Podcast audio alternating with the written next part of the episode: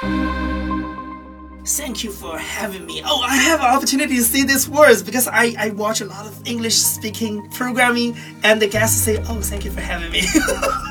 First time to say this. Welcome to Mosaic of China, a podcast about people who are making their mark in China. I'm your host, Oscar Fuchs. Unusual times in China right now. In case you're listening in the future, it's February 2020, and I'm recording this in Shanghai, having returned as planned from my Chinese New Year holiday to Hokkaido. I know many of you listening have been in China throughout the whole coronavirus outbreak, so I think you guys have gone through a lot more of an ordeal than I have so far. But it was definitely a surreal experience flying back into it. The check in lady at the airport in Japan even called over her manager, who asked us point blank why we were flying to China right now and even the other Chinese people waiting in line were giving us a side eye. In the end, we simply answered uh, because it's our home. That seemed to satisfy everyone, and everything after that went pretty smoothly. We're now exactly two thirds into season one, and I can tell already that the season is going to be split into the pre coronavirus 20 episodes and the post coronavirus 10 episodes.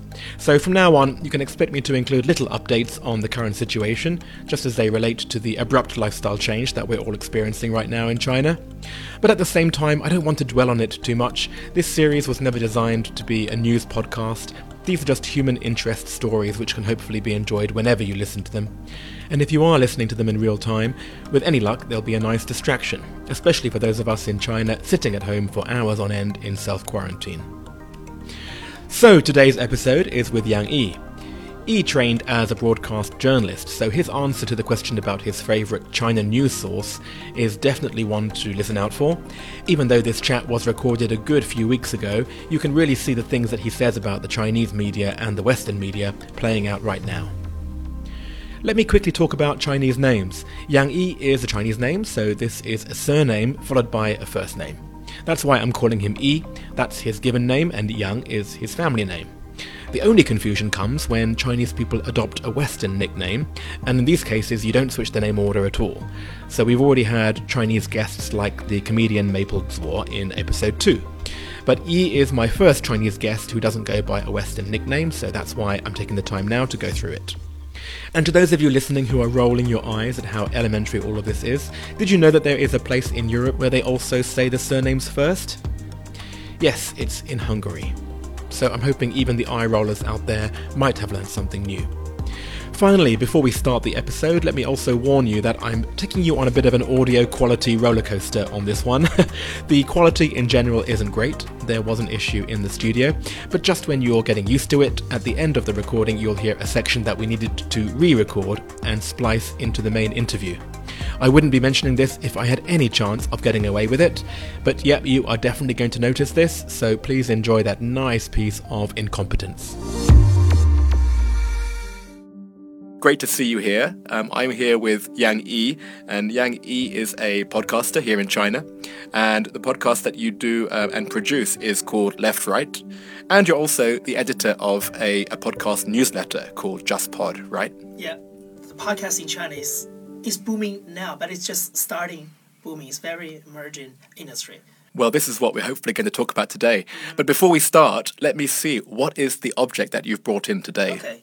Well, I brought uh, what is called a radio receiver, but actually this is the newest one. My first radio receiver I use is uh, since I was maybe three or four years old. Uh, that is a very big recorder. It's combined recorder, tape players, and radio receiver. And, and it's produced by Soviet Union. oh wow! yes, but that receiver is very useful because it could receive a very long distance signal, even from 400 kilometer. So I don't how Soviet Union use some kind of technology could let let the receiver could do this, but actually it, they could do this. So when you were sitting in your hometown, which was where, by the way? Um, in the middle of China, called Huainan. It's a very small town in Anhui province. So I think the radio taught me a lot. Well, let's talk about your growing up in Anhui. Mm-hmm. Well, um, when I was a very little child, maybe three or four years old, I have a goal to become a journalist in the future. Mm. That concept for me is very earlier, I think, than any other child. So uh, when I was go to the college, my major is about the journalism, because it's called the art of presenting and anchoring. Right. Yeah, because in well, maybe in the U.S. and in, in, the U.K., the anchorman is a very experienced journalist, but in China, uh, it's a it's a major to learn how to use your uh, voice, something like that.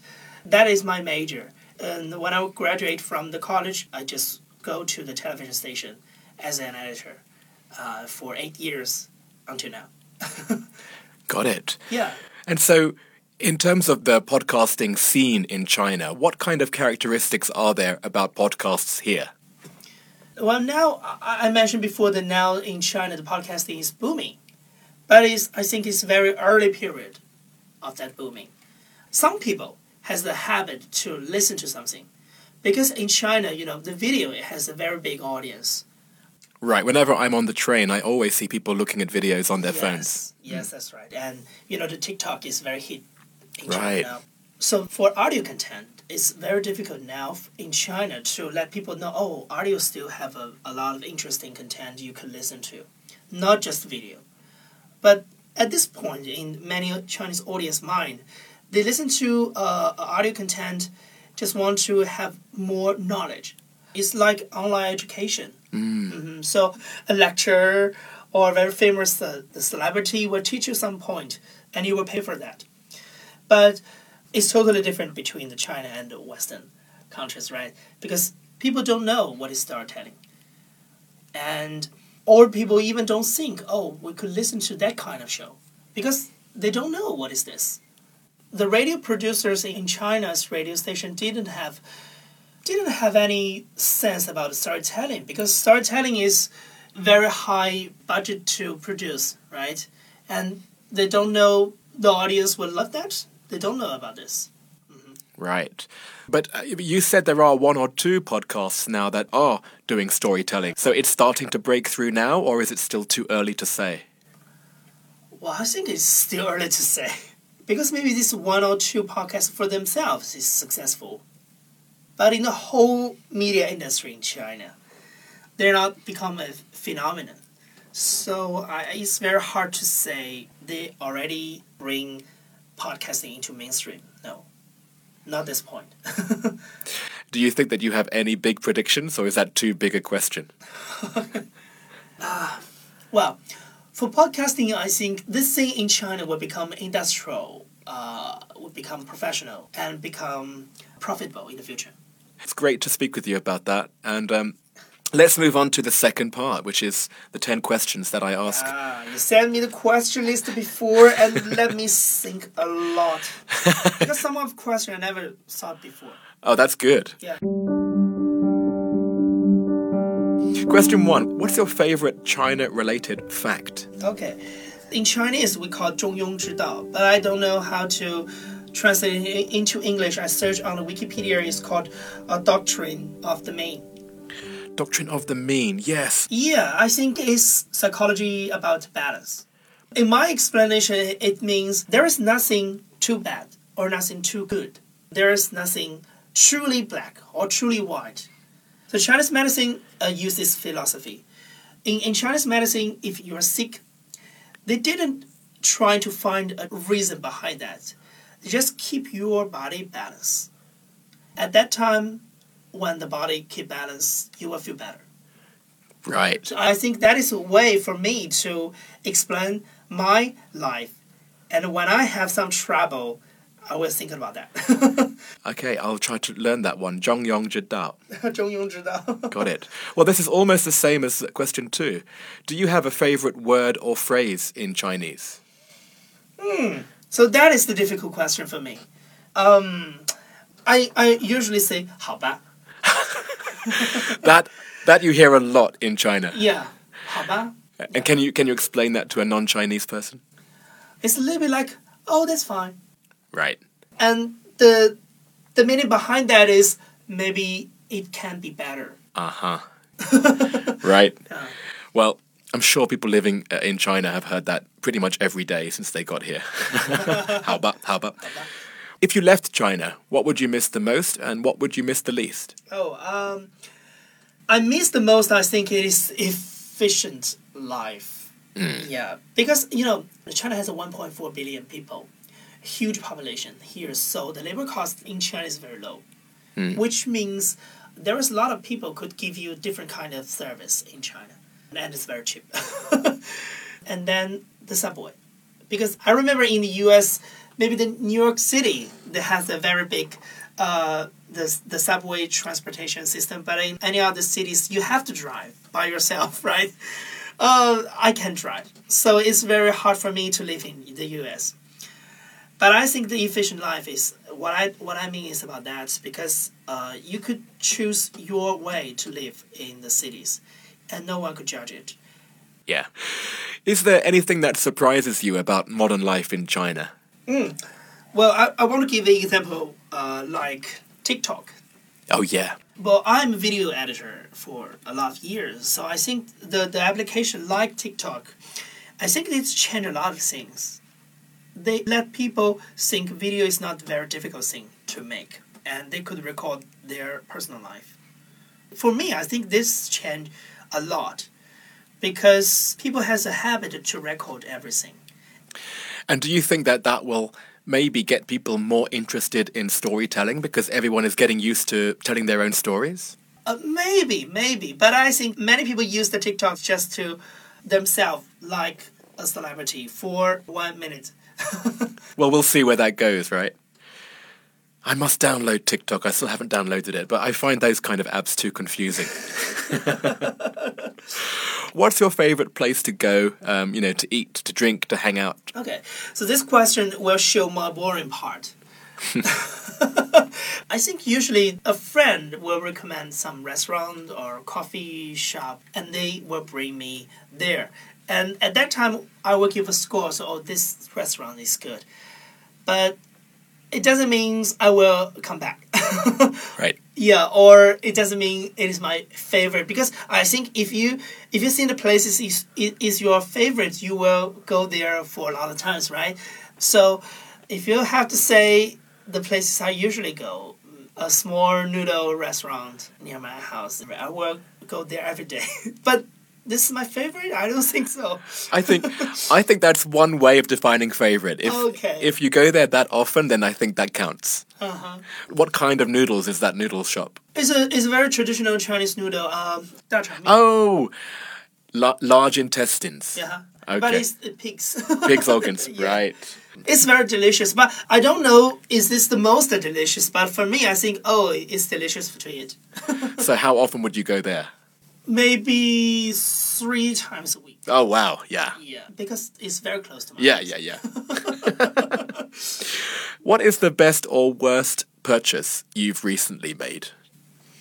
Well, mm, I usually buy books, not any other thing. So you tend to buy the actual books. You don't tend to do the electronic version. Oh, I try electronic version, but finally, I think uh, the physical book is better. Yeah, I'm the same, but maybe we're dying out our generation. Yeah. What is your favorite go-to song to Oh. sing at KTV? Okay, here is a song in Chinese called 最炫民族风, and it's a song of miracle. Okay. well, this is not my favorite song, but I think it is my go-to song, you know, to in the karaoke. Because it's a very good song for warming up. Ah. And for me, I think oh, entertain my friend is very important thing for me. You know, sometimes when we go to a KTV, the first 20 minutes is very embarrassing, right? Someone is picking their own song, someone is order drink and food, someone is chit chat, and no one is focusing on singing. So this song is, you know, how does say this? It, it kind of uh, makes everyone feel energetic or yeah, yeah, yeah. Right. So it's very good way to pay atten- everyone pay attention to you. Right. I, I just hate that, that embarrassed half an hour. Yeah. I think, oh, I should broke this situation. I need to do something. You're you're a very useful person to have at KTV, I think. and finally, what other China-related media or sources of information do you rely on? Um, Well, if a Chinese media, I think it's Caixin media is a bad choice. Uh, but it's, uh, it's in Chinese language. It's just a professional news because I think the financial news is a good point in China to you know open a very small door for news. yeah, well said. Uh-huh. And if you talk about English, a lot of Western media truly have a stereotype on China on, on most of the Chinese issues. Yeah. And I am a still an editor and journalist. I know that feeling is, well, I have a storyline. I want to introduce someone to, you know, fill into that blank, fill in that blank. And I think sometimes it depends on some stereotype. If they have opportunity to get some new discover, they don't want to go into that.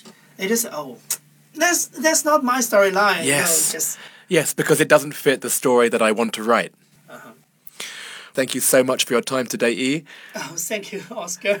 Really, really interesting. We covered quite a few different topics here. And the last thing I will ask you before you leave is out of everyone who you know in China, who should I interview in the next season of Mosaic of China? okay, I nominate Chu Yang. She's one of my friends, and uh, she's very interesting girl because she is tough. So I think she have a lot of topic for you to talk with. That sounds great. I'm interested and intimidated at the same time. Thanks, E. Thank you for having me. Oh, I have an opportunity to see these words because I, I watch a lot of English speaking programming, and the guests say, "Oh, thank you for having me." First time to say this. You said it very well. Thank you too. Thank you. There are lots of images online this week. We have E with his object, his radio, and E was back in his hometown of Huainan over the Chinese New Year, so he was able to take a photo of the original radio made in the Soviet Union, which he mentioned. There's also a couple of photos from Huainan itself. E described it as a very small town in our chat, but it didn't surprise me to discover that it has 2.3 million inhabitants.